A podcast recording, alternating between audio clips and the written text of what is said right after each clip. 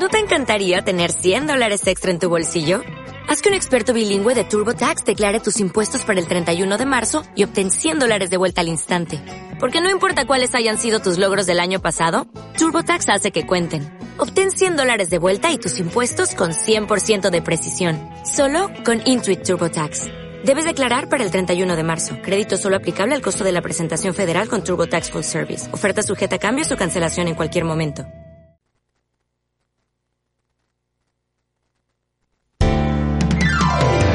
Herrera en Cope. Cope Marbella. Estar informado.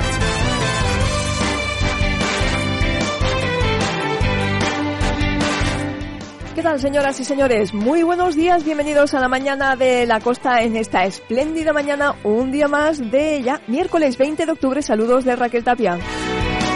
Y digo bien porque se estira esto del buen tiempo que comenzaba en el veranillo de San Miguel y no nos ha abandonado en ningún momento. Qué gran día ayer, además con motivo de la festividad de San Pedro de Alcántara, en el que procesionó el santo después de haber tenido que quedarse eh, pues en su capilla el año pasado a causa de la COVID-19.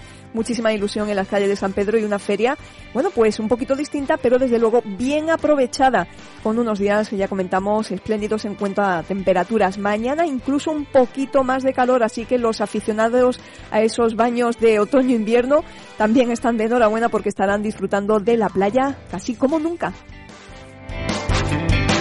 Bueno, pues hoy en la mañana de la costa seguimos, como siempre, muy pendientes de la actualidad. También vemos que poco a poco va bajando esa tasa de incidencia. Ayer en Marbella se quedaba en 55 puntos, aunque había que lamentar un nuevo fallecido a causa de la COVID-19, pero sí que parece, bueno, pues que es un tema en el que vamos viendo la luz al final del túnel, aunque todavía queda mucho camino por recorrer, una tercera vacuna, a ver qué sucede con los más pequeños de los 12 años para abajo y también la campaña de la gripe sobre la que los expertos también anuncian pues que será bastante complicada. En fin, todo está por ver. Hoy en la mañana de la costa, en la tertulia de los miércoles, tendremos que hacer referencia, cómo no, porque está todo el mundo que echa chispas con esa tarifa para las vías especialmente transitadas. Vamos, lo que viene a ser un impuesto al peaje en las autovías y vamos a ver esto qué consecuencias va a tener no solo en lo económico, también en lo social. Eso es la tertulia de los miércoles con nuestros contertulios habituales, pero antes tendremos tiempo para acercarnos hasta la Hermandad de la Amargura que recupera su talla este próximo domingo. Será bendecida en la Iglesia de la Encarnación y después trasladada hasta su capilla en Leganitos. Estará con nosotros ya en unos instantes su hermano mayor, presidente de esta agrupación de esta asociación parroquial La Amargura, Óscar Cazorla. También estará con nosotros Sergio Moya, adiestrador canino. Nos proponen una carrera canina muy divertida para la previa del Halloween. También tendremos con nosotros a Pedro Llera con un repaso a un nuevo capítulo de la historia de las historias de un imperio. En esta ocasión, El Camino Español. Vamos a ver de qué se trataba y qué importancia tuvo precisamente para esa configuración de nuestro imperio. Y por supuesto, María José Moreno Navarro, nutricionista del Hotel Los Monteros. Abriremos nuestro consultorio nutricional y el comentario El Mirador con José Sánchez Herrera, que hará una especial referencia a, precisamente a los jóvenes de la amargura. Todo esto en la mañana de la costa en el 102.2 en Cope Marbella. Bienvenidos.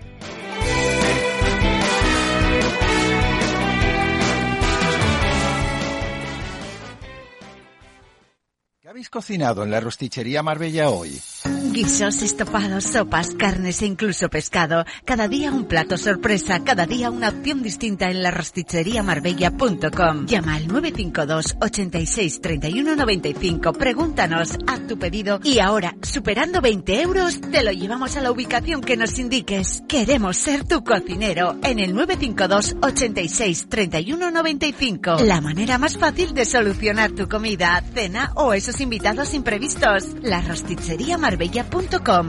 Ramón Gómez de la Serna 13. Cocinamos por ti. Conduce la gama sub Eco de Hyundai y disfruta de lo último en conducción híbrida y eléctrica. Y ahora, llévate el nuevo Tucson híbrido por 298 euros al mes, con nuestro renting a particulares con todo incluido y entrega inmediata. Descubre la gama sub Eco más completa del mercado. Más información en... Tu concesionario oficial en Málaga, Marbella y Fuengirola.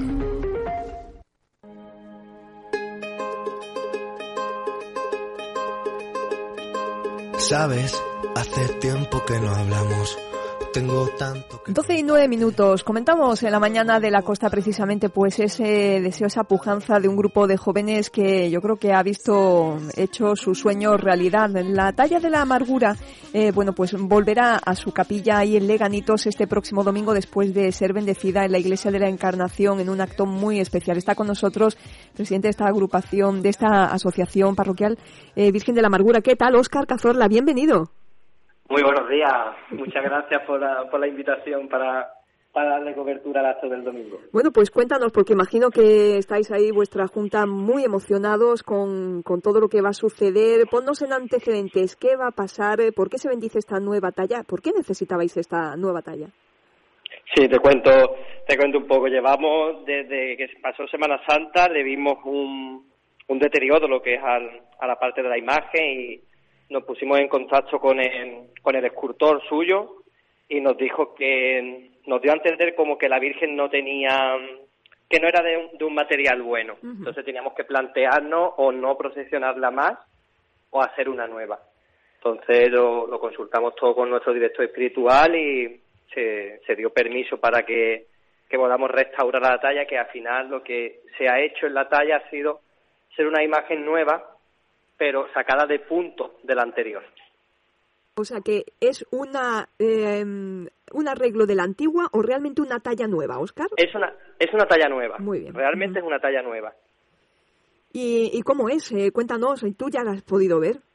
Sí, sí, sí, sí. Mira, el pasado lunes, pasado antes de ayer lunes, nos llegó ya lo que es la imagen aquí a Marbella. Nosotros hemos estado en varias ocasiones la de la talla y demás, y la verdad que, que, que Blasco, que se llama el escultor nuestro, que, que el que nos ha hecho la talla, la verdad que, que ha tenido un trabajazo y le damos desde aquí la, la enhorabuena porque la verdad que ha plasmado la antigua Virgen, pero en una Virgen nueva y a tamaño natural, que ya la, la imagen de antigua medía un metro diez y ella mide ya un metro setenta tamaño de académico de, de cofradía, vamos. Muy bien, muy bien. ¿Y, y va vestida o es eh, policromía lo que lleva o la propia No, ya va completa? Va, va vestida y para la, para la ocasión la Hermandad del Descendimiento de Málaga nos ha cedido su saya de procesión, que es la que es la que va a portar, una saya bordada en oro en los talleres de Juan Rosé, la verdad que, que una bella, es una bella y una, y una joya de saya. Y el, lo que es el manto nos lo ha dejado la Virgen del Rosario de Benajaví, que es un manto bordado de, api- de aplique, también muy bonito. Y lo que es la corona nos la ha regalado los padrinos, porque tenemos de madrina de la imagen, es la Hermandad de la Virgen del Carmen, patrona de Marbella, y el padrino de, de la imagen es la Real Cofradía del Cristo del Amor también de Marbella. Muy bien, la verdad es que, eh, bueno, pues esto hace, eh, yo creo que, mm, cumple todos los sueños que tenéis desde esta agrupación, desde este esta asociación. Que, ¿Quiénes sois? ¿Cómo empezó todo esto, Oscar? Pues todo empezó en nuestro barrio de Leganito, allá por el 2007, donde un grupo de jóvenes, como decía nuestro director espiritual, éramos niños y ahora pues ya somos jóvenes adultos que se ha ido cumpliendo nuestro sueño año tras año y ya este es el este es el antepenúltimo acto que ya el próximo acto si Dios quiere ya llegará el tema de, de la proclamación de hermandad, De hermandad. que ya nos queda poquito y a este paso que damos el domingo era un paso necesario porque los primeros requisitos que nos irían a pedir el obispado antes de hacernos cofradía será tener una talla de calidad y una talla buena como vamos a, a bendecir el domingo.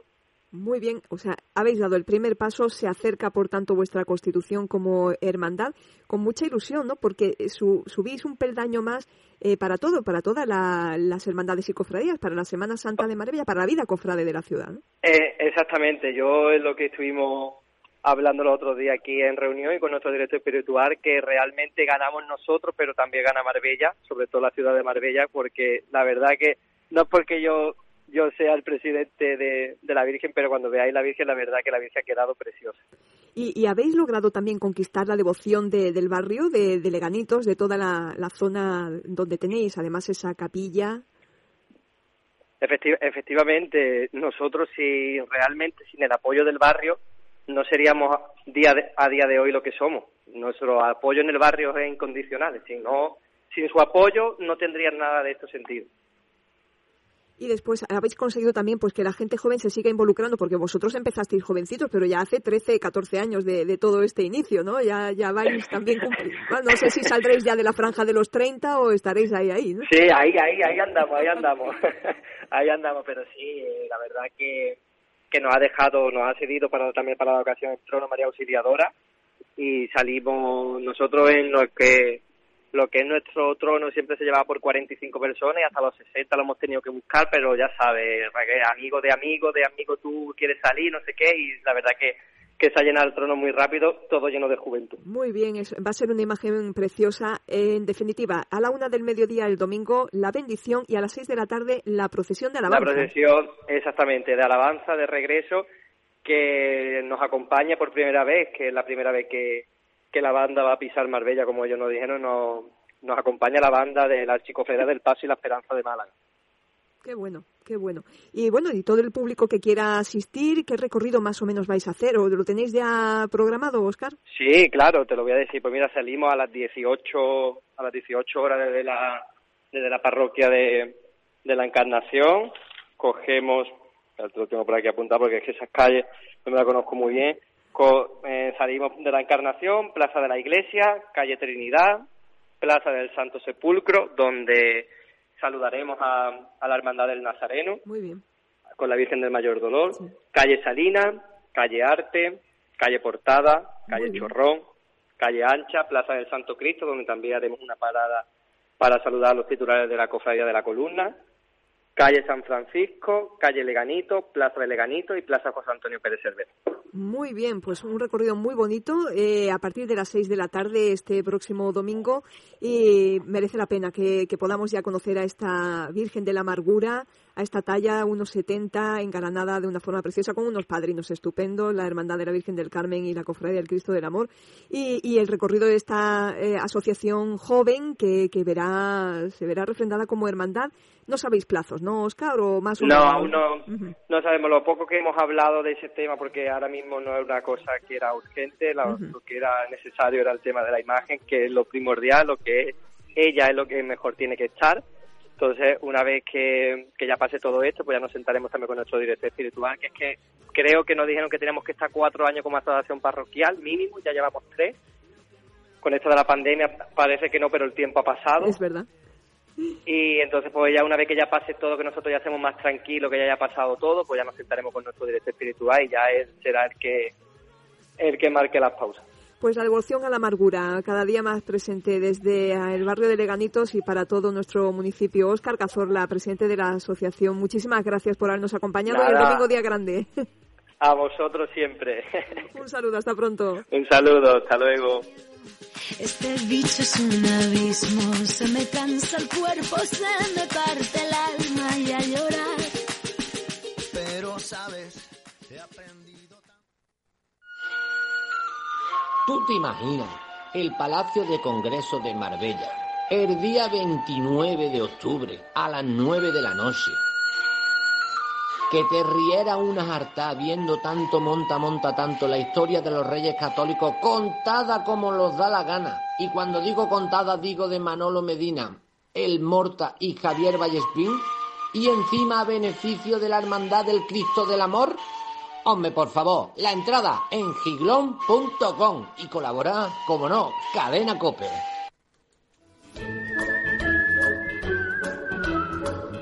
esta hora el Mirador con José Sánchez Herrera, comentario previo a la tertulia de los miércoles. Don José, ¿qué tal? Muy buenos días. Muy buenos días, Raquel, y buenos días a los oyentes de Cope Marvilla. Vamos con esa mirada sobre la actualidad. Perfectamente. Ahí empezamos. Jóvenes, tened en cuenta a los mayores, revestidos de humildad en el trato mutuo, porque Dios se resiste a los soberbios, pero da su gracia a los humildes.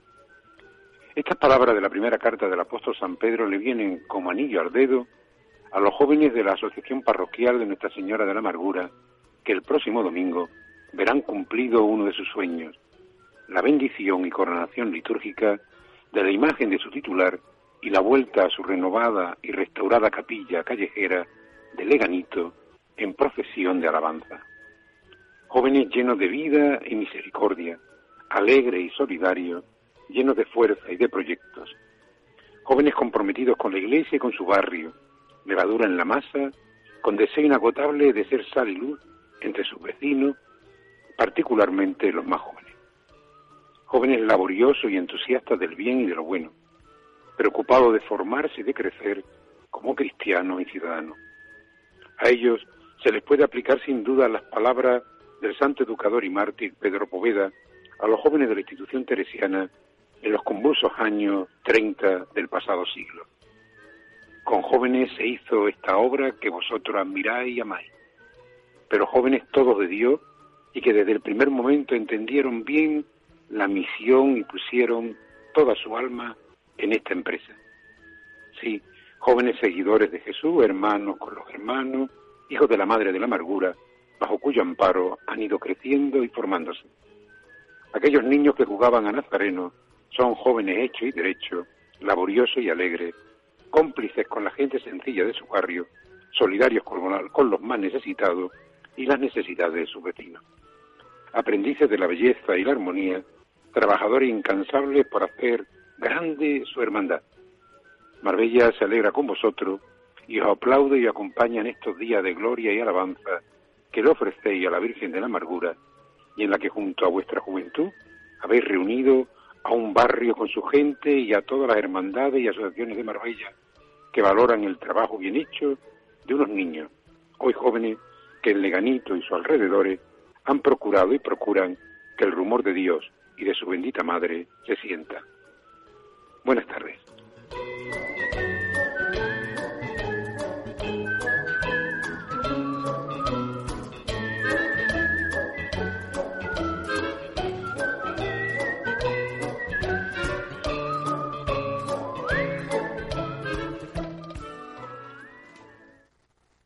Soy Ángel Hidalgo, jugador profesional del Real Club de Gol Guadalmina y miembro de Marca Marbella. Gracias a Marca Marbella y a su contribución económica me es más fácil poder viajar a los torneos. Marca Marbella, programa de patrocinio y ayuda a deportistas de Marbella y San Pedro que compiten a nivel nacional e internacional. Delegación de Deportes del Ayuntamiento de Marbella.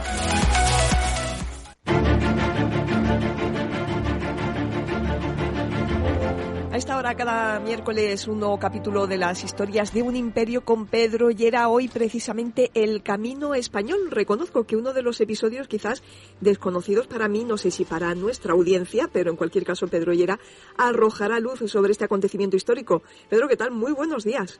Muy buenos días, Raquel y bien hallada. Gracias por acompañarnos. Eh, bueno, ¿por qué precisamente el Camino Español? Eh, contextualízanos un poco, ponnos en situación. Efectivamente, pues como bien decía, quizás no sea de, del conocimiento de muchos de nuestros oyentes y, es por ello que merece la pena, aún si cabe más, eh, recordarlo. Hoy trataremos una de las mayores epopeyas logísticas de la historia, que no es otra que el Camino Español, también conocido como el Camino de los Tercios Españoles o el Corredor Sardo. Fue una ruta terrestre de aproximadamente mil kilómetros de longitud creada en el reinado de Felipe II para conseguir llevar dinero y tropas españolas durante la Guerra de los 80 años, conocida en nuestro país como la Guerra de Flandes, que enfrentó a las 17 provincias de los Países Bajos contra su soberano, el rey Felipe II. ¿En qué fecha nos situamos? Eh, la rebelión comienza en 1568, en tiempos de Margarita de Parma, gobernadora de los Países Bajos y medio hermana de Felipe II. En aquella época, la ruta marítima que conectaba ambos lugares se había vuelto problemática debido a la caída de gran parte de la costa de los Países Bajos en manos de los rebeldes y a la enemistad de Inglaterra y Francia, que dominaban el Canal de la Mancha. Por ello, el monarca español tuvo que buscar una ruta alternativa por tierra. Así, se abrió un corredor militar desde Milán hasta Bruselas, pasando por territorios seguros que o bien estaban bajo el poder de la corona o eran territorios aliados que pertenecían al Sacro Imperio o al Reino de Francia. ¿Y cómo se logró esa conexión? La ruta fue utilizada por primera vez en 1567 por Fernando Álvarez de Toledo y Pimentel, que quizá conozcamos mejor como Mm. el Gran Duque de Alba. El veterano hombre de armas ideó un plan por el cual su ejército partiría de Barcelona, obtendría suministros en Italia para posteriormente emprender la marcha hacia el centro de Europa desde Milán. Comenzaba en el milanesado y después de cruzar los Alpes por Saboya, transcurría por el Franco Condado, Lorena, Luxemburgo, el obispado de Lieja, que siempre fue un gran aliado de la corona española, y Flandes, hasta llegar a Bruselas. Pero a partir de los primeros años del siglo XVII, como consecuencia de la alianza, la alianza defensiva entre Saboya y Francia, se comenzaron a utilizar otras rutas que pasaban por los valles suizos de la Engandina y la Valtelina. Tras sortear los Alpes, el camino bordeaba el sur de Alemania para cruzar el Rin en Alsacia y continuar hacia los Países Bajos. La primera expedición permitió reprimir la rebelión en Flandes que duró 56 días. Como decíamos en el exordio, el Camino Español es una de las hazañas logísticas más asombrosas realizadas por un ejército en la historia. El problema al que se enfrentaban era la necesidad de garantizar el aprovisionamiento de varios miles de hombres durante largos periodos de tiempo y a lo largo de centenares de kilómetros. No es poca cosa. Alimentar a tal cantidad de hombres y caballos exigía preparar la vitualla de los viajes con cierta antelación. Para ello se aprovechó y sistematizó la, institución preexistente, que era la etapa, un centro donde se almacenaban los víveres hasta la llegada de las tropas. Una vez firmado el contrato de aprovisionamiento con un proveedor local, el agente de la corona española dejaba en la etapa correspondiente a una persona de confianza para asegurarse del cumplimiento de lo pactado y garantizar que el suministro de las tropas se pudiese realizar. Durante 55 años, esta fue la razón principal por la que el Imperio Español pudo mantener una guerra de 1.500 kilómetros de distancia y mantener un ejército de, en ocasiones, más de, de 80.000 soldados. Que, desde luego, visto así en cifras, eh, fue una gran hazaña, una gesta, eh, bueno, pues eh, digna, como siempre, de una gran película, ¿por qué no? Impresionante, quien que lo diga. Sirvan, Raquel, como muestra las instrucciones que Alejandro Farnesio, dio en 1587 al capitán Leonardo Rótulo Carrillo para preparar los suministros de una expedición que partiría justo ese año. El castellano en que se encuentran recogidas estas instrucciones es de una belleza sin igual. Cito literalmente. Mm. Concertaréis los precios de las raciones de personas y caballos, lo más barato que se os permitieren en el tiempo y ocasiones que corren.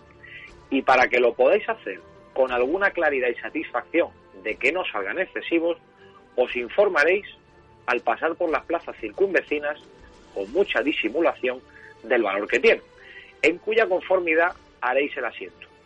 Bien entendido que una parte del pagamento de él ha de ser de contado y las otras a los plazos que concertárades puntualmente, en que procuréis tomar la más larga que pudiéredes, gobernándoos en todo según el dinero que mandaremos proveer de presente. Una gran lección de economía al final, de aprovechamiento de recursos. Así fue, efectivamente, de eficacia y de eficiencia.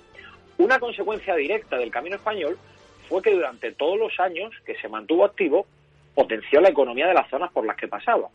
Dar alojamiento y manutención a tantos miles de soldados generaba un comercio notable y dejaba en las poblaciones por las que transcurría unos beneficios que difícilmente podían pasar inadvertidos. ¿Y cómo lo llevaban las tropas? Porque esto también puede ser interesante.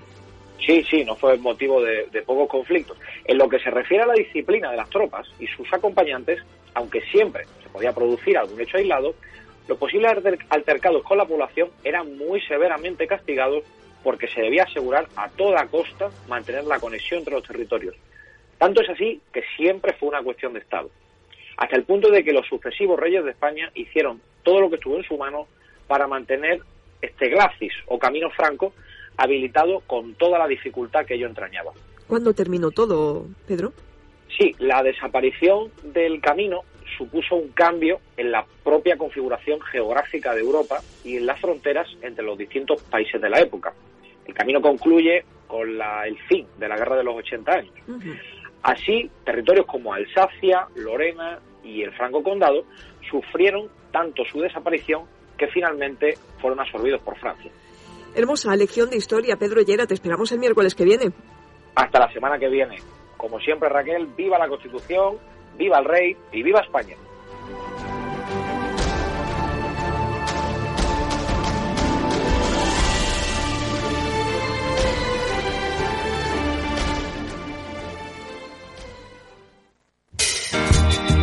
Repromaster encontrarás la solución ideal para todo lo que necesites reproducir, desde tarjetas de visita hasta impresión directa en metacrilato, con maquinaria de última tecnología y profesionales especializados. En Repromaster fabricamos de inmediato trofeos personalizados, bordados especiales, lienzos, cartelería, expositores, rotulación. Visita nuestra exposición y venta en San Pedro, Polígono La Quinta, vía de servicio, teléfono 952 78 55 46.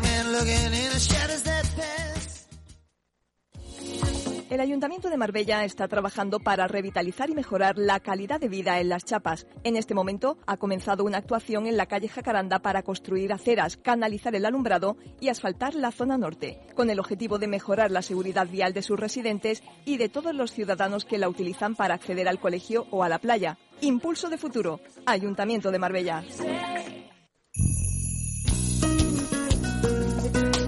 Abrimos a esta hora el consultorio nutricional con María José Moreno Navarro, nutricionista del Hotel Los Monteros. Vamos a poner los puntos sobre las IES, sobre algunas cuestiones que yo creo que vamos a descubrir en esta sección. Yo deseando porque hay cosas que me, me han despertado la curiosidad. María José, ¿qué tal? Muy buenos días. Hola, buenos días Raquel, ¿cómo estáis? Estupendamente, pues después del martes festivo, ayer es como comenzar la semana un miércoles, que no está mal. Sí, pues nosotros estamos aquí a tope en el hotel. Eso está muy bien, en que haya muchos pacientes que apuesten por Marbella para disfrutar de sus vacaciones y ponerse a dieta con María José, que es una excelente profesional. Gracias, Raquel. Bueno, pues cuéntanos, ¿sirve de algo echar aceite al agua de cocer la pasta o qué suplemento se debe tomar en una dieta vegetariana? Y sobre todo, ¿existe el café rosa, María José? Sí, bueno, todo esto es lo que quería, porque hasta yo misma lo, lo descubrí hace poco. Así que, bueno, vamos a empezar por la pasta, por ejemplo. Venga, pues precisamente, ¿Te parece? ¿por, qué no tiene sentido echar aceite al cocer la pasta? Cosa que yo pensaba que sí había que hacer. Sí, y de hecho lo hacemos, hasta yo lo hago, pero a partir de, de ahora me parece que, que lo voy a dejar. No, eh, no tiene sentido. Vamos a ver, normalmente esto se, se hace con el fin de que, de que la pasta no se pegue. Pensamos que, claro. que echándole un chorreoncito de aceite la pasta no se pega, pero es inútil echarle el aceite, porque la diferencia de densidad que hay entre el aceite y el agua, de cocer la pasta hace que el aceite flote en la superficie del agua y no hay forma de que contacte con, con la pasta, ¿vale? Entonces, para conseguir una pasta suelta, eh, la solución es removerla periódicamente durante, sobre todo, los dos primeros minutos de cocción. Vamos, sobre todo, no just, nada más ahí removerla eh, durante los dos primeros minutos de cocción, con lo que así se evita que el almidón de, de la pasta eh, actúe y como pegamento, ¿vale? Claro. Y una vez que, que ya las capas exteriores de la pasta estén estén cocidas, se frena ya la salida del almidón y, Y ya no se puede cocer sin, sin agitar, ya se deja cocer, o sea, solamente los dos primeros minutos. Si se va a comer con, con una salsa, tampoco, la pasta se va a comer con una salsa, tampoco es buena idea, Raquel, echar aceite después de escurrir la pasta, porque esto impediría que la salsa se impregne bien en, en la pasta, o sea, que no tiene sentido.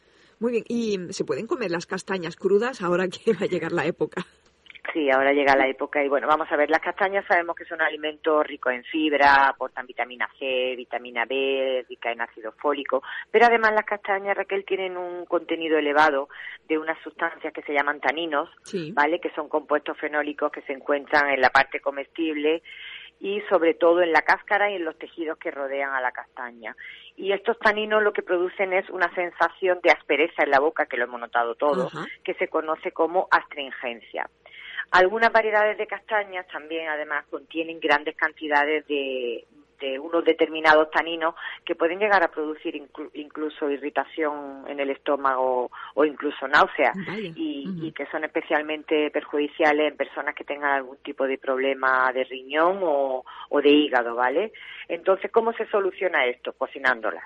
Porque la temperatura lo que hace es destruir esos taninos y nuestro organismo de esta manera lo tolera, las tolera mejor y, y, por supuesto también al cocinarla ganamos en, en sabor, hace que, sea más o menos amargo. Además, el asado, el tostado o el cocido de las castañas también produce cambio en lo que es el almidón, que es el principal componente de, de la castaña, eh, lo que hace que se incremente la jugosidad de las castañas y, y mejora bastante la textura y la di- digestibilidad.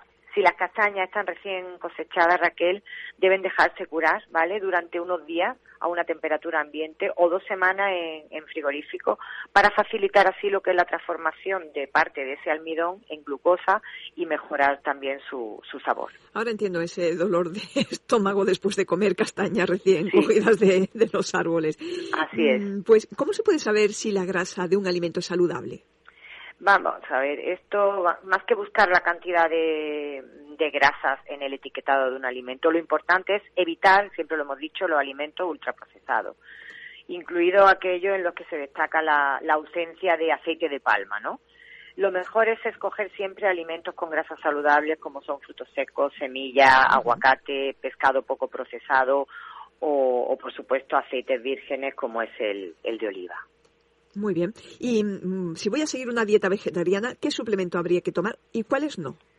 Vamos a ver, la alimentación vegetariana bien planificada, como debe estar cualquier tipo de, dieta, eh, se ha visto que es saludable y nutricionalmente adecuada en todas las etapas de la vida, a excepción, también lo hemos comentado alguna vez, del periodo de la estancia del niño. Y así lo sostienen todo lo que son las entidades sanitarias. Sí que es cierto que, que la vitamina B12 sí que es el único nutriente que deben tomar en forma de complemento todas aquellas personas que sigan una dieta vegetariana, ya sea ovo-lacto vegetariana o vegetariana estricta eh, sin lácteos ni huevos.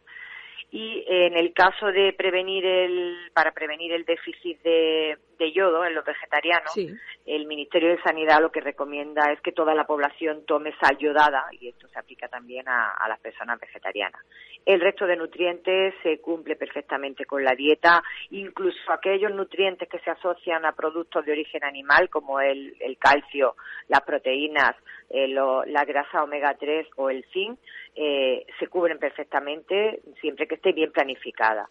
Y bueno, otro tipo de suplementos solo son necesarios si hay algún déficit diagnosticado o si el profesional sanitario lo, lo, prescribe. Pero de principio solamente, siempre que esté bien planificada, la vitamina B12 sería el único que, nutriente que deberíamos de complementar.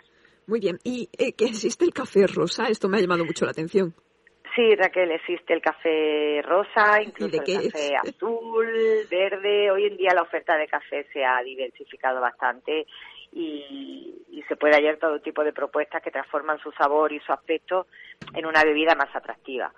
Ah, vamos a ver, el café con leche convencional puede cambiar de color usando algún tipo de producto como es el extracto de remolacha ah, o betabel también llamado o las algas ¿vale? En el caso del café azul la, se utiliza la espirulina. También se utiliza la cúrcuma o el chocolate. Y esto no implica que se mejoren lo, lo que son sus propiedades nutricionales, se quedan tal cual. Y encontramos café, ya, ya te digo, café con leche rosa, azules, verde y el color simplemente es por, por el empleo de tintes de uso alimentario. Otra cosa diferente es por ejemplo, un café que se vende, que se sirve como en un cucurucho comestible, ¿vale? Que este tipo sí que modifica completamente la composición de la bebida porque incluye mucha cantidad de grasa saturada y de y de azúcar. Este caso no claro, para que tenga la eh, consistencia y aguantar el cucurucho. Efectivamente.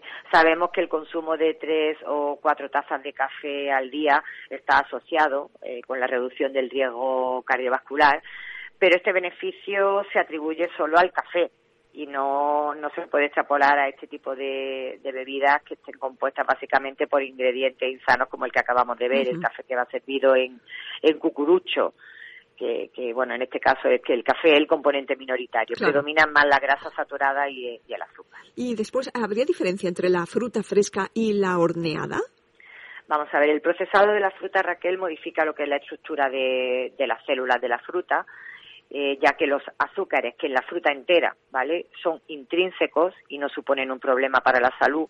Cuando se, se procesa la fruta pasan a, pasan a ser azúcares libres y se recomienda bastante limitar su consumo. El cocinado también produce este efecto y aunque se considera que la liberación es inferior a, a la que se origina con, con, el, con el exprimido, dijéramos en el caso de los zumos, debe tenerse también en cuenta. Por ejemplo, si hacemos manzana asada, hay que recordar que siempre será más saludable consumir la fruta entera. Siempre es mucho mejor la fruta entera que exprimida o cocinada o asada o lo que sea, por el tema de los azúcares. Claro. Y después, un apunte más, ¿cómo le quito el sabor amargo a las endivias? Que esto es muy interesante para los aperitivos, para que no se quede ese regustillo de amargor. Sí, la endivia es, eh, Raquel, una variedad de achicoria que empezó a producirse en Bélgica hacia 1850 y eh, se cultiva manteniendo lo que son las raíces en un ambiente oscuro, húmedo y, cálido, ya que en estas condiciones se desarrolla un brote blanco o verde, verde, verdecito claro, con textura crujiente, que es la parte comestible.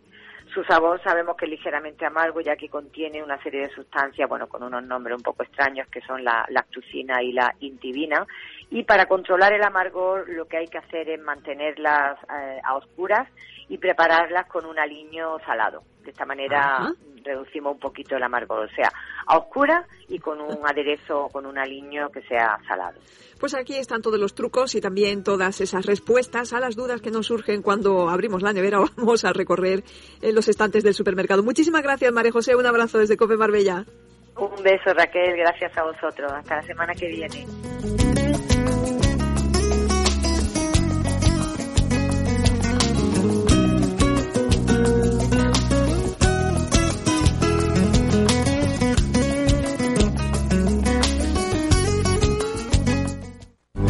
En el restaurante Alameda del Hotel San Cristóbal Marbella puedes disfrutar de nutritivos desayunos a precios muy razonables y de exquisitos menús diarios de máxima calidad por 14,90 euros, bebida incluida. Deliciosas comidas con espectaculares vistas al Parque de la Alameda, wifi gratuito y un servicio profesional y cercano.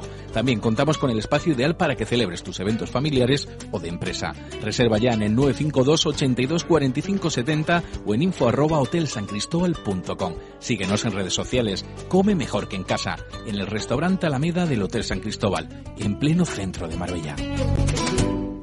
Una mudanza, la llegada de un hijo o simplemente ganas de cambio. Este mes es el aniversario Schmidt. Por la compra de tu cocina o vestidor, Schmidt te regala los cajones interiores. Hasta el 31 de octubre tu cocina a partir de 5.499 euros. Home Schmidt Home. Visita nuestra tienda en Polígono Industrial La Ermita, calle CIN 3 en Marbella o visita nuestra web homedesign.schmidt.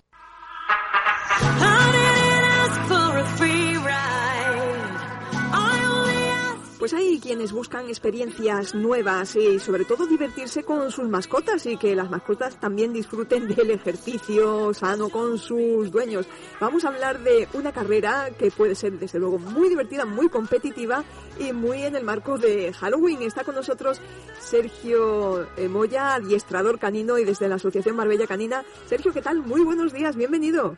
Muy buenos días, Raquel, ¿qué tal? ¿Cómo Estupendamente, gracias por acompañarnos, además con una propuesta, oye, para, como bien decís en vuestra intro, si echábamos de menos la Spartan Camp, aquí viene algo para, en fin, para quitarnos ya, pues, e, ese amargor de no haber podido disfrutar de las carreras en la playa con nuestros perros.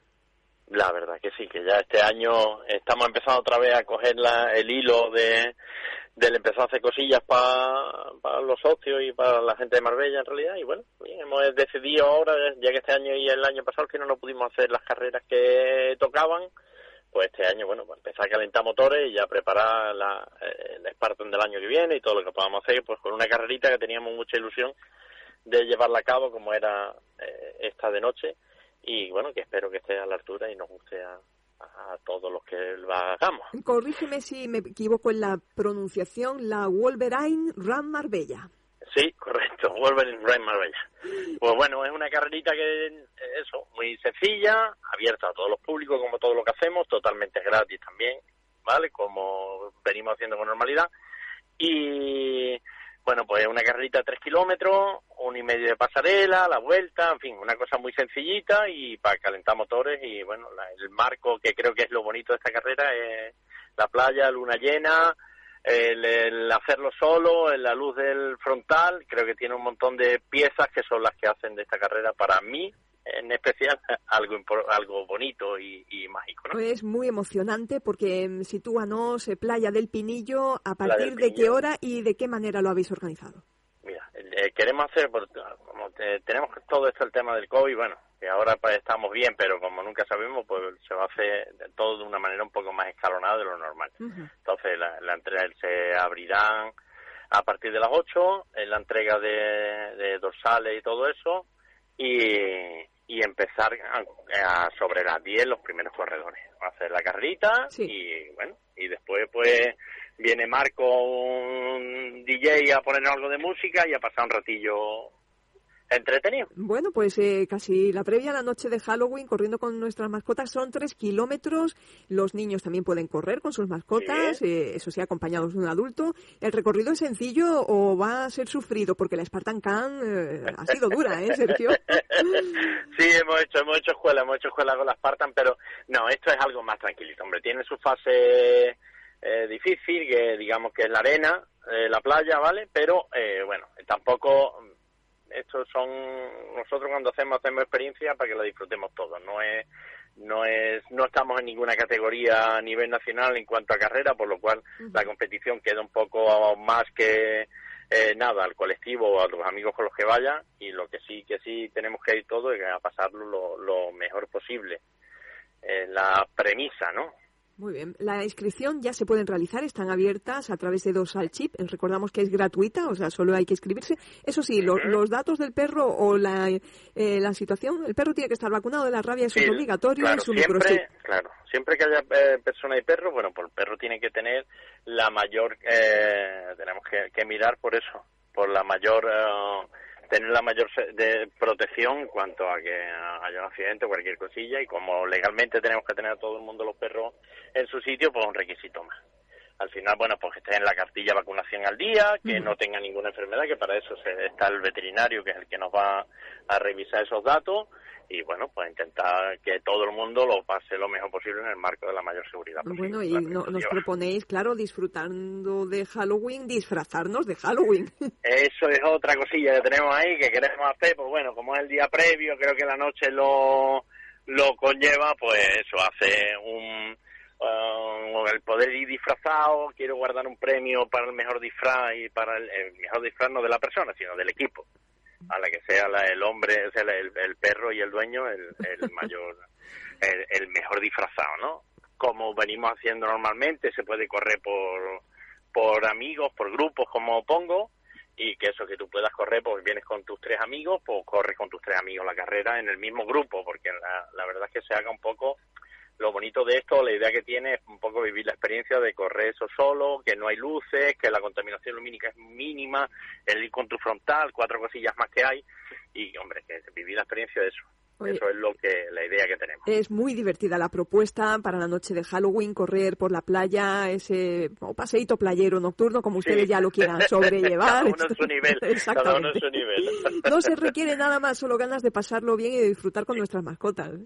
Sí, ahí de todos modos, como siempre, ¿no? En la Marbella Canina eh, lo podemos seguir toda la información que vamos colgando y la inscripción pues en Dorsal Chip, buscamos en el listado el día 30 que es el sábado y ya nos inscribimos ahí, que es lo mismo, pues totalmente gratuito, rellenar los campos y poco más. Pues la Wolverine Run Marbella ya está aquí el próximo 30 de octubre, así que no dejen pasar la oportunidad de echar un rato bueno, de divertirse, de dar un paseo y de vivir la playa y la noche de Halloween en un 2x1 con nuestros amigos mascotas y con nuestros amigos los que nos quieran acompañar en esta cita estupenda. Sergio Moya, muchísimas gracias, ¿cómo no? Gracias a ustedes, como siempre. Un abrazo inmenso desde Cope Marbella. Venga, un beso, chao.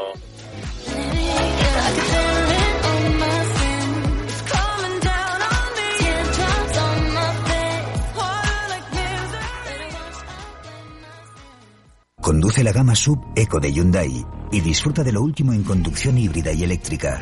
Y ahora, llévate el nuevo Tucson híbrido por 298 euros al mes, con nuestro renting a particulares con todo incluido y entrega inmediata. Descubre la gama Supeco más completa del mercado. Más información en Tu concesionario oficial en Málaga, Marbella y Fuengirola. ¿Qué habéis cocinado en la rostichería Marbella hoy? Guisos, estopados, sopas, carnes e incluso pescado. Cada día un plato sorpresa, cada día una opción distinta en la rosticheriamarbella.com. Llama al 952 86 31 95. Pregúntanos, haz tu pedido y ahora, superando 20 euros, te lo llevamos a la ubicación que nos indiques. Queremos ser tu cocinero en el 952 86 31 95. La manera más fácil de solucionar tu comida, cena o esos invitados imprevistos. La rostichería marbella.com. Ramón Gómez de la Serna 13. Cocinamos por ti.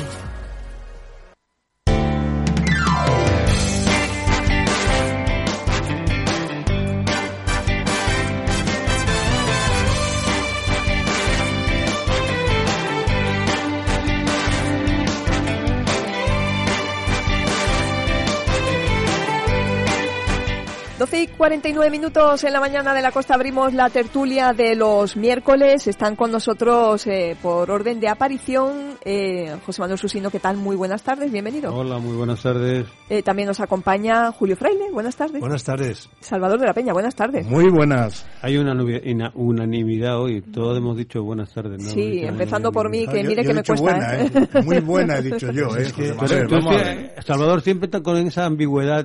Como los gallegos, no sabes si sube o si buena. baja. Es buenas.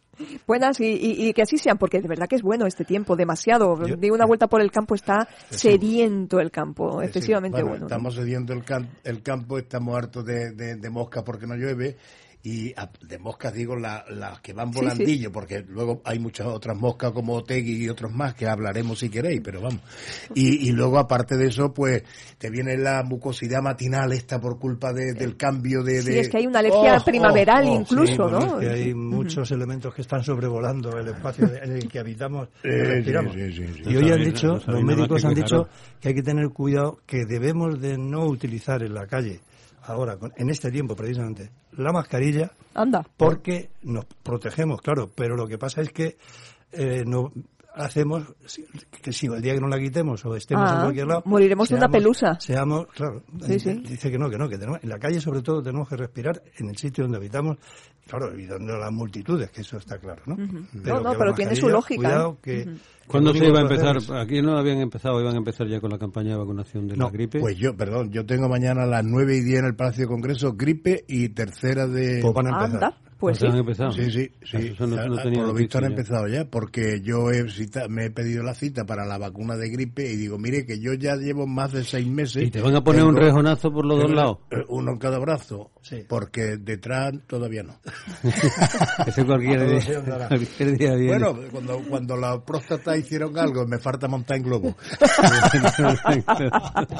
bueno, Bueno, en fin, que a, mal tiempo, la- a mal tiempo, buena cara. Que no, que hacemos, que, que no hace mal tiempo, tiempo, hace tiempo. Pero ojo, yo quería hacer un comentario. Ayer, no sé, en una de las tertulias estas de tal, se hicieron un comentario sobre el tema de la sequía y sobre el tema de la... Y yo quería que efectivamente le doy la razón a quien decía que no había que confundir sequía con escasez de agua, ¿eh? Que son dos cosas que son parecidas pero son diferentes. Hombre, e- es normal, si es que el clima mediterráneo tiene estos puntos. Ahora, que jamás haya, haya llovido en la Feria de San Pedro y en la de Ojén, yo creo Ya que esto raro. es histórico, ¿eh? Ya Esto raro. sí que es Es histórico. verdad que siempre se ha dicho históricamente que si llovía en una, no en la otra y viceversa. Es verdad. Y mira, en ninguna de las dos.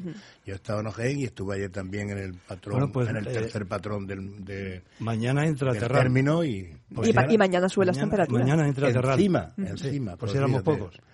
Menos mal que José Manuel tiene todavía la moto. Mañana volvemos a estar Sí, sí, casi, casi en por moto los hoy 30, también. ¿eh? Y que el por cierto, no sabía cuándo entraba a Marbella, porque como sigue sin aparecer el cartel ese que dice que San aquí empieza el término municipal, Pero te, te lo dice una voz muy fina del, del GPS. Mi GPS no, porque yo voy con el casco puesto y entonces no tengo GPS. Pero cuando paso por el puente allí del Guadalmina, pues hay un cartel que dice Estepona, una barra roja que se, que termina el término municipal, pero Y usted Marbella- echa de menos el de Bienvenido a Marbella, ¿no? O. Marbella, por lo menos. No, sí, un poco, porque tanto lo hará Marbella, tanto alabanza, tanta cuestión, pero No sabemos dónde no está. sabemos dónde está. Pues lleva razón. Creo que en el Congreso del PP del domingo pero- van a pedir pero- a la jefatura pero de lleva razón, pero es que al final van a, lo van a poner en árabe eh, para los magrebí que van a Marruecos y todo eso, y, sepan, y- eh. y en español no nos vamos a enterar nunca. No, no sé. Así es este país. Tienen sus cosas. Eh, lo cierto es que, mm, bueno, podríamos entretenernos bastante con las, mm, con las cartelerías, incluso también con las señales de tráfico que en algunos puntos son bastante conflictivas y estoy pensando precisamente en la rotonda de la carretera de Ronda, si te incorporas desde Marbella y quieres subir por la carretera de Ronda y viene alguien por debajo por las petunias y ya no sabes ahí quién tiene que ceder el paso porque hay un stop, un ceda, yo les agradecería a los técnicos que hicieran una revisioncita a veces de, de cómo están dispuestas las, las señalíticas, sobre todo en las rotondas, porque es un poquito confuso y al final los coches hacemos lo que podemos. El otro día me contaban que en Portugal, por ejemplo, la, la regulación de la entrada y la salida de rotonda es distinta de España. Entonces, por lo visto, muchos españoles que van allí se meten en una rotonda y los multan, pues porque aquí estamos acostumbrados a, a, a andar por el carril exterior cuando resulta que en, Portugal obligan que el carril de dentro, porque solamente el carril exterior lo tienes que utilizar cuando vaya ya a primera, salir. a la misma a la primera a la primera salida que puedas encontrar y eso no se hace aquí.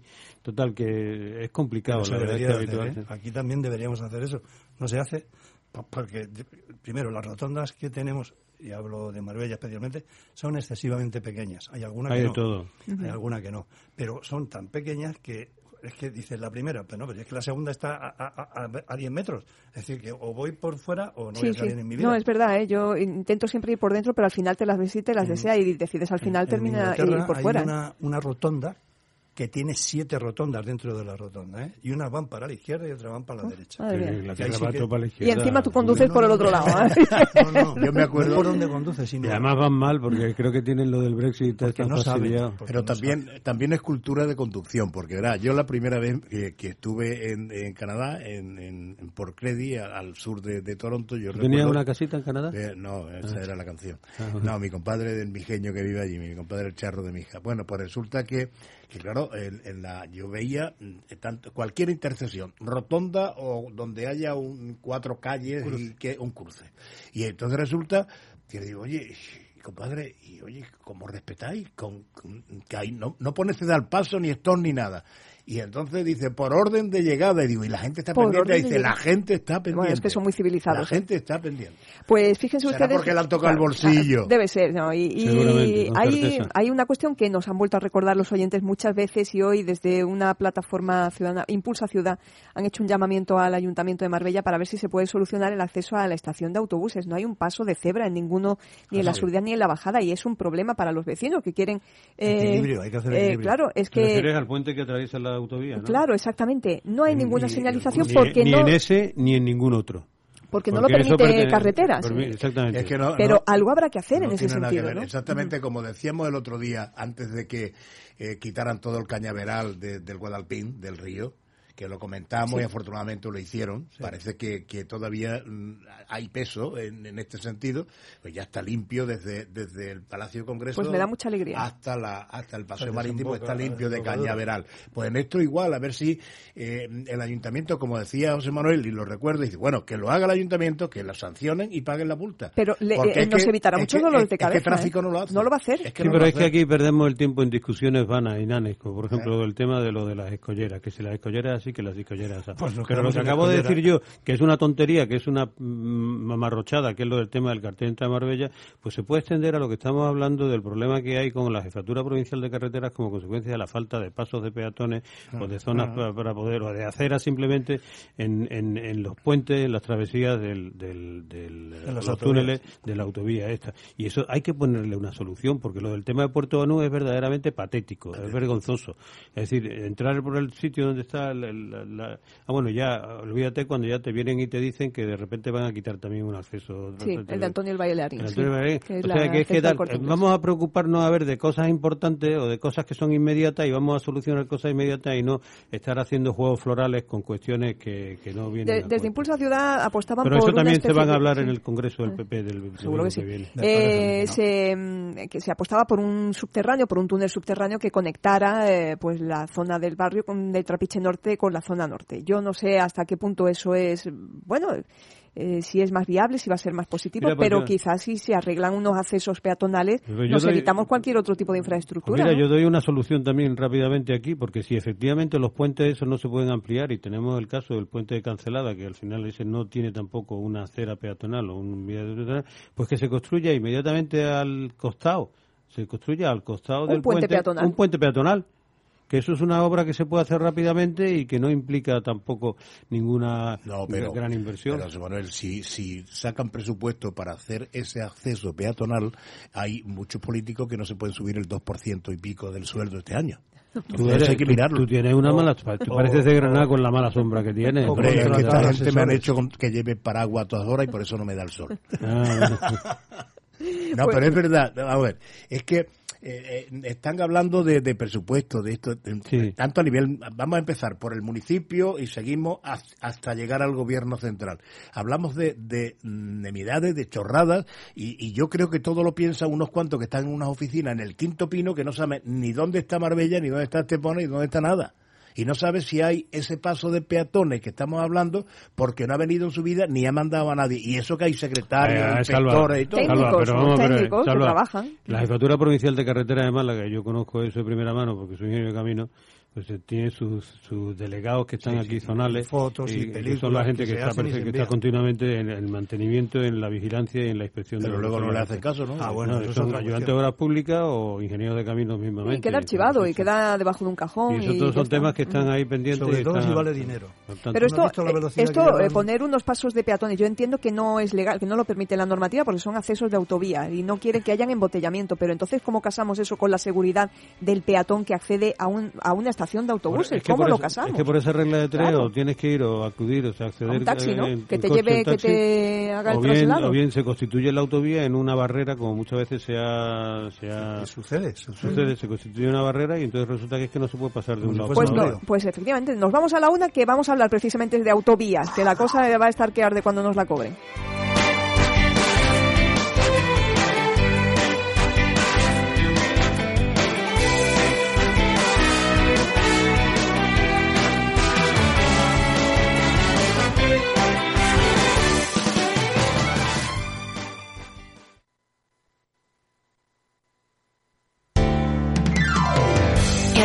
Cope.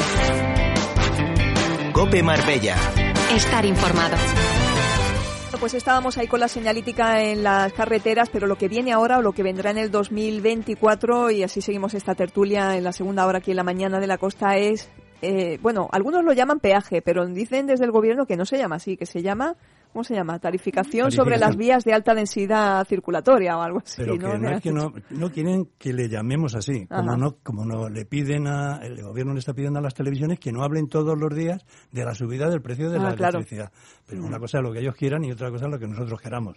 Y bueno, no le, que no quieren que le llamemos así, pues lo vamos a llamar Oye, así, que es que quieren torcerle el pulso a la realidad, y la realidad es lo que es, que la, que la luz sube todos los días y que nos van a cobrar Pero además, por mientras, circular mientras por las hablamos de lo que va a pasar, que no sabemos cuándo será, aunque dicen ya las fechas, mientras hablan, se inventan palabras y tonterías, los de la isla de La Palma nos siguen sin cobrar un duro. Sí, y lo no. que te rondaré, Morena. Pues, pues efectivamente, cuando tú te, normalmente por las autovías y por las carreteras, pues circulan los vehículos, los vehículos, los coches, los camiones, los, los autobuses. Quiero decir que, quiero decir que desde el momento en que tú te adquieres un vehículo esto, sea de cualquier tipo, ya estás pagando impuestos, Mm. pagas el IVA y pagas el impuesto de matriculación, con lo cual ya es la primera aporta- aportación fiscal que haces al Estado. Y todos los años. Luego una vez, exactamente, una vez que ya has adquirido el coche, tienes que pagar un impuesto, que aunque sea relativamente pequeño y que se paga al municipio donde Anual. tiene personal anual, lo tienes que pagar. Y luego la tercera cuestión es que para conducir o para manejar, para que este coche funcione, pues naturalmente tiene que Sea gasolina. carburante, ¿no? Y el carburante esto, el Un combustible, 70% de impuestos. Pues el 60%. Déjame que lo diga yo, Julio. Para apoyar tu tesis. Sí, sí, no, ibas por delante. Yo creo que es que esto es fácil de entender por parte de cualquiera que nos está escuchando.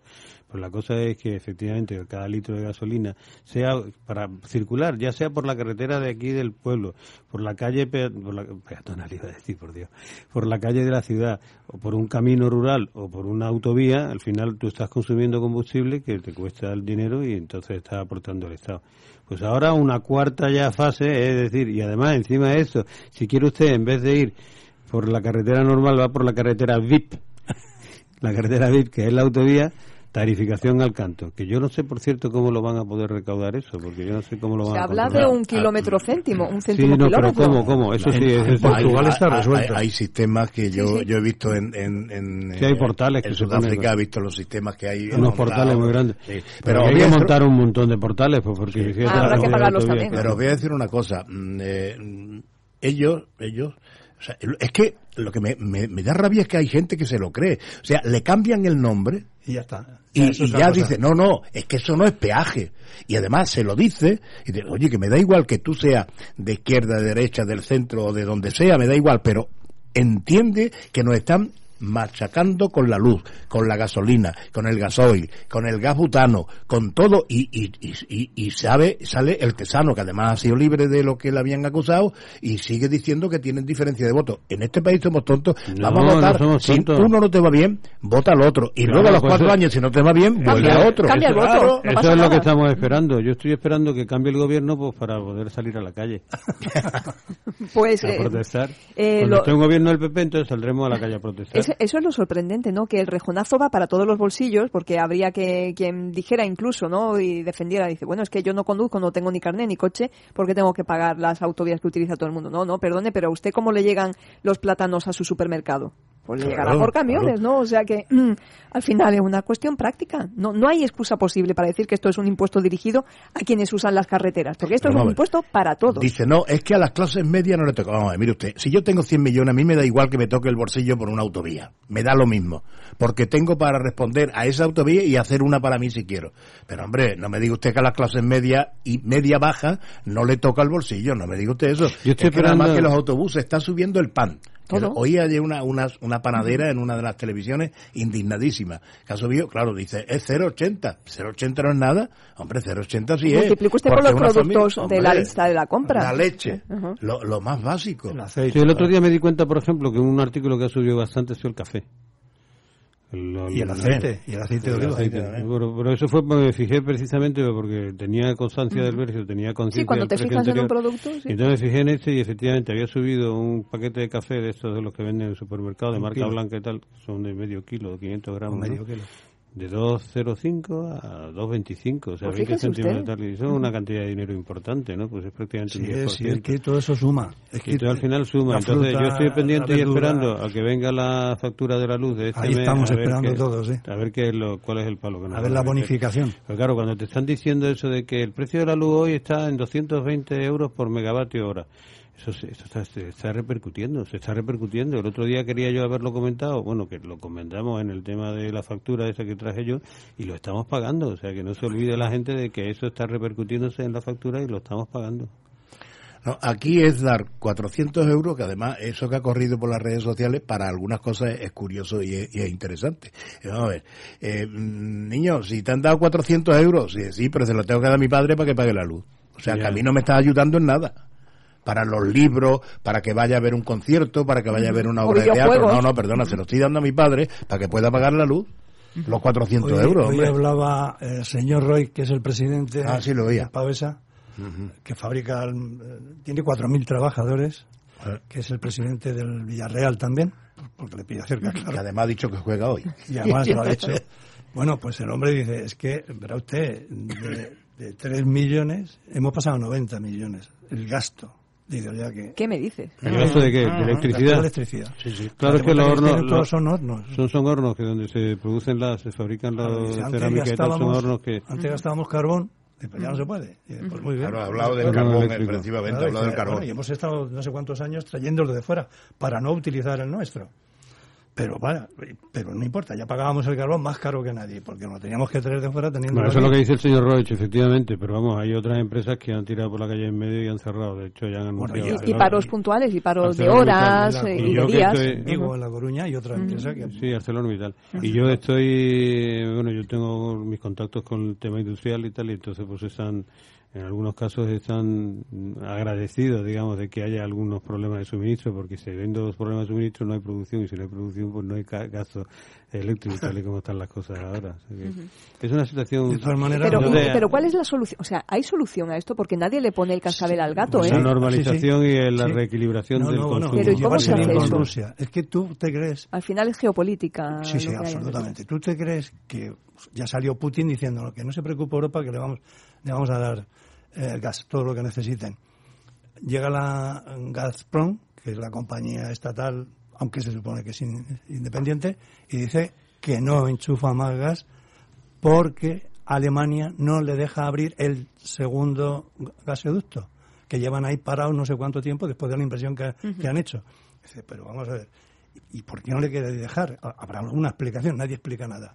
Ellos sí, ellos dicen, pero ¿cómo vamos a dar más gas si entonces vamos a reventar las tuberías? O sea, vamos a tener que Sí, pero romper. no Esto le es echemos la culpa. Rusia no tiene la culpa de estos temas. Aquí hay otra fuente de gas. El, la- el gasoducto que viene desde la Unión la- y de desde Rusia. Argelia, ¿no? Pues ese Argelia. Pero, por ejemplo, ahora mismo hay una situación de tensión entre Marruecos y Argelia y, de hecho, el, el gasoducto que, con, que discurre precisamente desde, desde, desde Argelia, Desde- pasa por Marruecos y después viene para acá, ese Ujú. está ahora mismo cortado. Con lo cual resulta que los suministros por allí, por ese camino, no... no, no Pues no bueno, pero sí, además que- de El que otro eso sí, es el así, otro gasoducto pero que si- tenemos ya. si- si al Pero final- los, los barcos que vienen con gas, los barcos, esos que son los que Los llevan gaseros, una bombona, sí. todos los barcos caseros, eso pues traen un gas que es bastante más caro. Pero si al, final es el cabreo de un político y otro. O sea, al final pagamos siempre el ciudadano.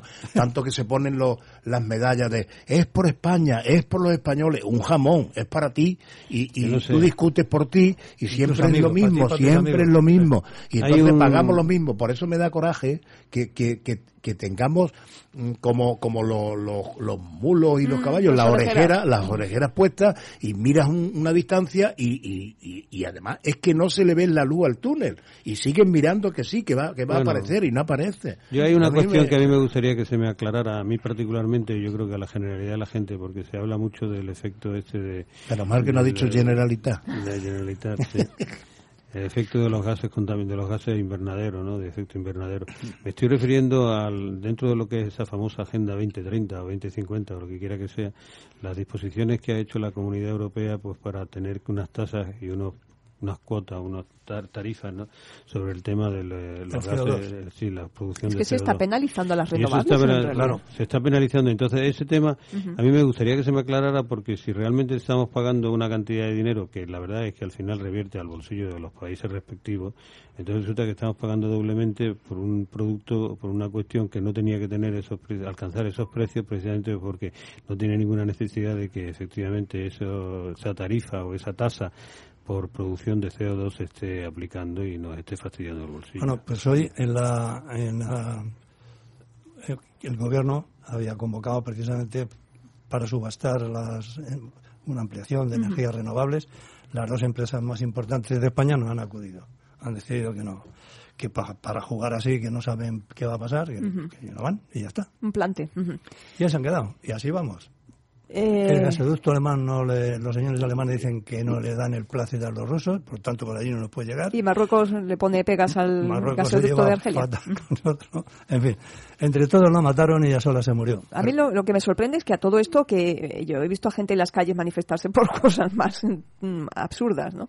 Eh, como que les hayan dejado sin discoteca durante unos meses y cosas así. Oye, pero sobre esto, sobre un posible peaje a las autovías, sobre el recibo de la luz o sobre cómo sube la gasolina día a día, que ya llega un momento en que no nos Acabo vamos a de- poder mover. acabo de Eh, poner sobre gasolina eso yo a- nadie pone, dice ni nada. O sea, socialmente, digo, a nivel social. o sea, Acabo de no reposar yo para la moto y la he pagado a 100 1,50. Ah, pero no, Sí, pero sí, no te correcto. preocupes, que han sacado en televisión española que es que los portugueses la pagan más cara. Ah, bueno, es un consuelo, vienen- claro. Sí, como diciendo, Consuelo. oye, Oye, que tampoco estamos tan mal, ¿no? no, fíjate si estamos bien. No, que podíamos estar portugueses La pagan más cara, en fin. Eh, la- mm, por otra parte, eh, había también, bueno, pues una, una reflexión. La Policía Nacional ha reconocido a los vigilantes de- del Centro de Salud Las Albarizas, ¿no? Y los ha, eh, los ha reconocido como tales, ¿no? Les, da, les ofrece esa autoridad, ¿no? Que para la hora de ejecutar cualquier tipo de actuación, ¿no? Yo creo que está bien que se ponen vigilantes en los sitios, que no es que tengan las manos libres para hacer cualquier cosa, evidentemente, pero que sí que ejerzan como autoridad. eh, Bueno, y que, y que la apliquen y que no salgan corriendo. Porque se vean respaldados, si no se ven respaldados es que... Este paso, tú, imagínate en Zaragoza, ya van siete policías nacionales que les han atizado, porque no les tienen miedo, porque es que luego lo sueltan. Y hay un, el caso de uno que le hizo mucho daño en un ojo, que ese hombre tenía que estar en su país, tenía que estar expulsado, pero está aquí. Entonces, le preguntaban esta mañana a alguien, a un abogado, y dice, bueno, ¿y si ahora le cogen? Dice, bueno, pues eh, hay que llevárselo al juez.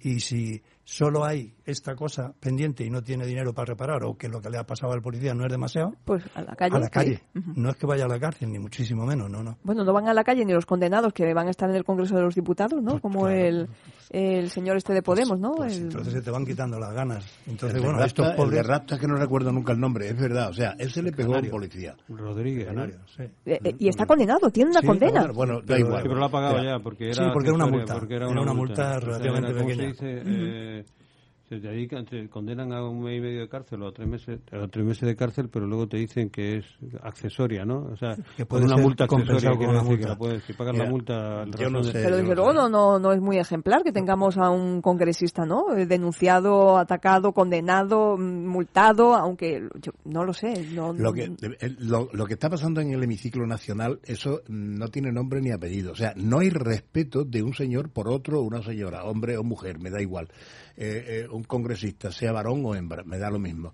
No hay respeto en el vocabulario, en la forma de vestir, en la forma de tirarse los trastos a la cabeza, y ellos están ahí porque los españoles lo hemos, lo hemos eh, votado para que esté y le pagamos Pero que encima. nosotros no los hemos votado a esas personas que están ahí, si no los conocemos, perdona. No, no. sí, pero Bueno, nosotros ha hemos sido posible que lleguen a un acuerdo ciega. de gobierno. Perdona, una Ay. lista ciega. Mientras no conozcamos en Inglaterra, para tú votar a alguien tienes que conocerle. Vivirá cerca de ti y él te tiene que recibir. Y aquí no, son listas ciegas. Yo, a mí me dice, ¿usted a quién vota? A tal partido. Me colocan una lista con 50 nombres y yo... Bueno, en cualquier caso, eh, que no es el sistema que tenemos al final que, que no lo va a cambiar ningún partido, ¿eh? No, no les eso interesa. no va a les cambiar nunca. claro. pero claro, al final vemos... Eso es partitocracia, no es democracia, es partitocracia. Y ahora el señor Sánchez está muy empeñado en que es la socialdemocracia. Ahora se ha vuelto socialdemócrata. Bueno, de- después de, de esta, esta conversión le ha sucedido en su último congreso. Se ha vuelto socialdemócrata, Dios mío. Mira, Pedro Sánchez, eh, con, con nombrar a muchas mujeres en, en su gabinete y en el ministerio, con respeto, que aquí tenemos una que nos encanta, que es Raquel y todas las que nos nuestra- estén es nuestra- oyendo. Ese, ese es Salvador es nuestra líder.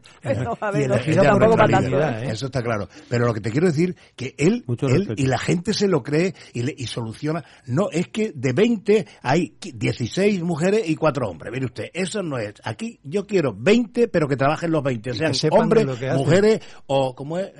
No sé, un gabinete rajado O lo totalmente. otro. O no- o no ellas, binario, ¿no? o ellas, ellas. A mí, eh, no, me sigue sorprendiendo, sí. ¿no? Porque Irene Montero ha defendido el fichaje de sus asesores mm, condenados e imputados por- porque son buenas personas. Y esta mujer mete asesores en su Ministerio de la Igualdad, que da igual todo, Sí. ¿eh? y, y van a cobrar del erario público, de lo que paguen 6.000 ustedes. euritos. Sí, habiendo estado condenados, Eh, ¿De verdad? no pasa nada. ¿Imputados? Y la- ¿Condenados? Y, las cosas que dicen otros que también para distraer, se le- cada día se les ocurre una mamarrachada, pero bueno. pero ahí si están. esto jamás hubiera pasado con otro partido político. No sé, pero tengo entendido que el no. Partido Popular, cuando llegue al poder en las próximas elecciones, va a extinguir el Ministerio de Igualdad. Ese, Y y alguno más caerá, ¿no? Igualdad. Igualdad, pues, Pero de todas formas, ¿cuántos, ¿cuántos ministerios hay en la actualidad? ¿Y cuántos cada asesores? Hay un ministerio de ahí voy, cada ministerio tiene sus asesores y, eh, bueno, en unas Moncloa hay miles. hombre. A ver, en algunos casos se han desdoblado ministerios y entonces pues eso, pero dos estructuras independientes al final pesan más que una estructura No, conjunta. estoy ¿no? pensando en el eso Ministerio de. Universidad. ¿Cuántas comparecencias ha hecho el ministro de Universidad? ¿Para qué ha servido ese ministerio? ¿Y para qué ha servido el Para decir, Ministerio de- abren ustedes, cierran ahora, después le ponen la ¿Y para, mascarilla. qué, ¿Y para qué ha servido el Ministerio de Alberto Garzón? O de consumo, claro. Para Para generar para polémicas. generar problemas. Para decir para que va a prohibir la publicidad de la, de la comida basura, es decir, de las, eh, De las pizzas, grandes fan- de las pizzas, de- y, ya, y ya están temblando las televisiones, las radios, las revistas, y dicen, madre mía, como sea capaz de hacer tal cosa, Nos la Pero publicidad. al final, en aras Mira, de... la única, la única cuestión que a lo mejor, no sé si ha sido ese ministerio el que la ha sacado, hay una ley, una legislación que se está proponiendo sobre el tema de los recursos, es decir, el aprovechamiento de los... Sí. para que no se tire. Bueno, no eso, se está, tire. eso está mejor pensado. Eso de luego puede ser una cosa interesante. Para ahorrar, yo creo que para sí. ahorrar y para, y para pero aprovechar seguro, mejor los recursos. pero mira, si es una cosa buena, no se hará.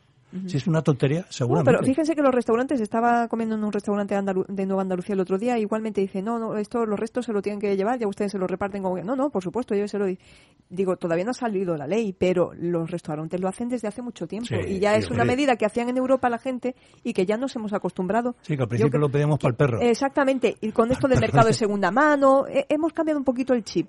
Yo no sé si una Sí. ley ya Irá sería como para que nos Pues ya que estáis falta, ¿no? diciendo eso de cobrar, el otro día ya hay otra, eh, no sé si era, eh, bueno, por no decir marca, bueno, grandes almacenes de, de, de- de ropa de vestir, ¿no? El Corte Entonces Inglés. ya estaba, no, no. No era el corte inglés. Pero bueno, ya es que no por no decir marca, hombre, Pues porque si no, tiene, publicidad aquí, no. Pues Pero no quiero saberlo. No, pero me refiero a que dice, y la primera vez me lo conté, creo, en alguna ocasión. O sea, ya esa, esa firma ya ah, dice que las bolsas, la- las bolsas las van a cobrar. Las bolsas, cuando tú compras, te meten en las bolsas el- lo, lo que tú has comprado. Ah, Bueno, ya pues ya la van a cobrar también. Y entonces, a mí me da mucho coraje, vamos a ver, porque contamina. O sea, si cobra no contamina.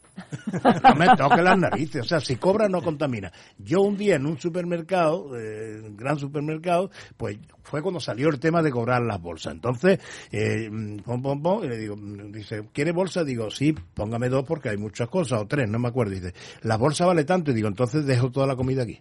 Y lo dejé todo y me fui a otro supermercado. Vamos a ver, mm, dígame, dígamelo antes. Sí, pero eso lo hiciste tú una vez y luego después ya no lo volviste a hacer. no, después llevo mi bolsa. Después se compró sus bolsas. Llevo tu bolsa y tal. Eso lo llevaba siempre. Antes, cuando las regalaban, también llevaba yo las bolsas. Porque yo estaba Pero ya hasta en el No. chino, te- en los chinos te cobran la Sí, bolsita. pues porque yo cuando vivía en Alemania hombre. estaba acostumbrado ya a que efectivamente en los, en los supermercados se cobraban las bolsas y te estoy hablando de hace 20, 25 Claro, ¿no? años. Si eso ha llegado y bueno. También- Yo por aquí yo tenía costumbre de llevarme la bolsa de plástico. Pues también, pero también, José Manuel, en Canadá, como he men- mencionado antes, yo me acuerdo que iba y las botellas de cerveza, de esto y lo otro, tú la, Devolvías la y la devolvías y te daban el dinero. Sí, Eso sí, Eso no, estaría no muy lo bien. hacen aquí.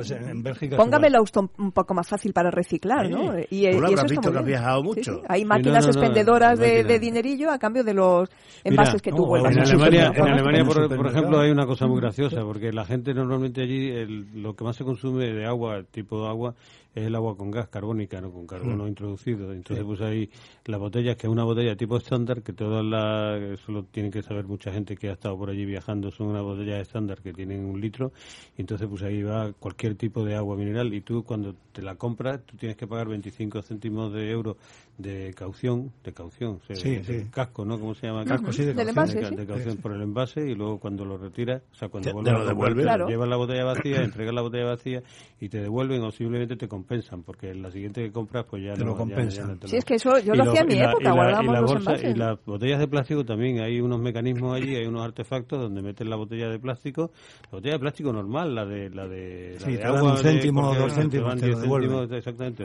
para reciclar. Es eso es- ¿qué es lo que hace la gente? Porque resulta que también en Alemania funcionan los supermercados, igual que aquí los chinos, allí lo que hay es muchos supermercados turcos.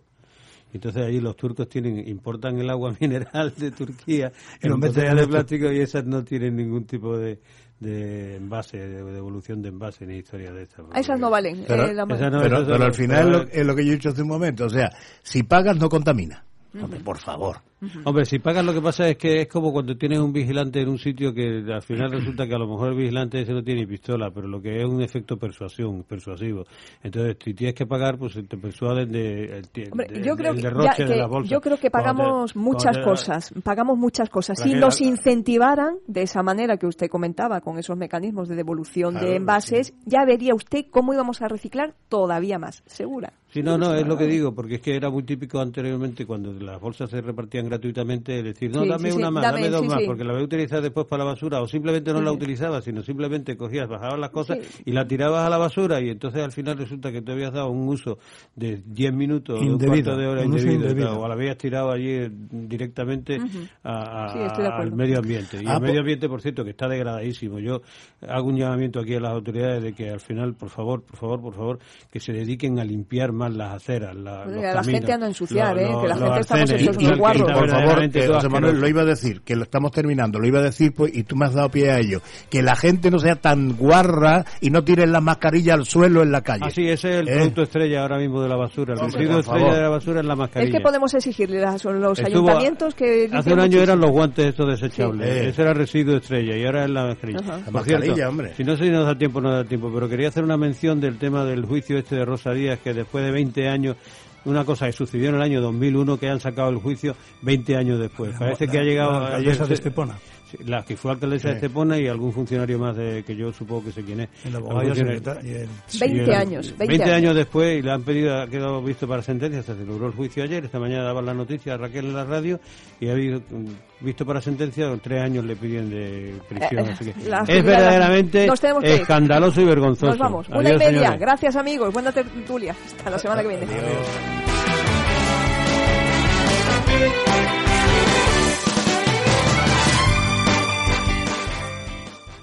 Dale más potencia a tu primavera con The Home Depot.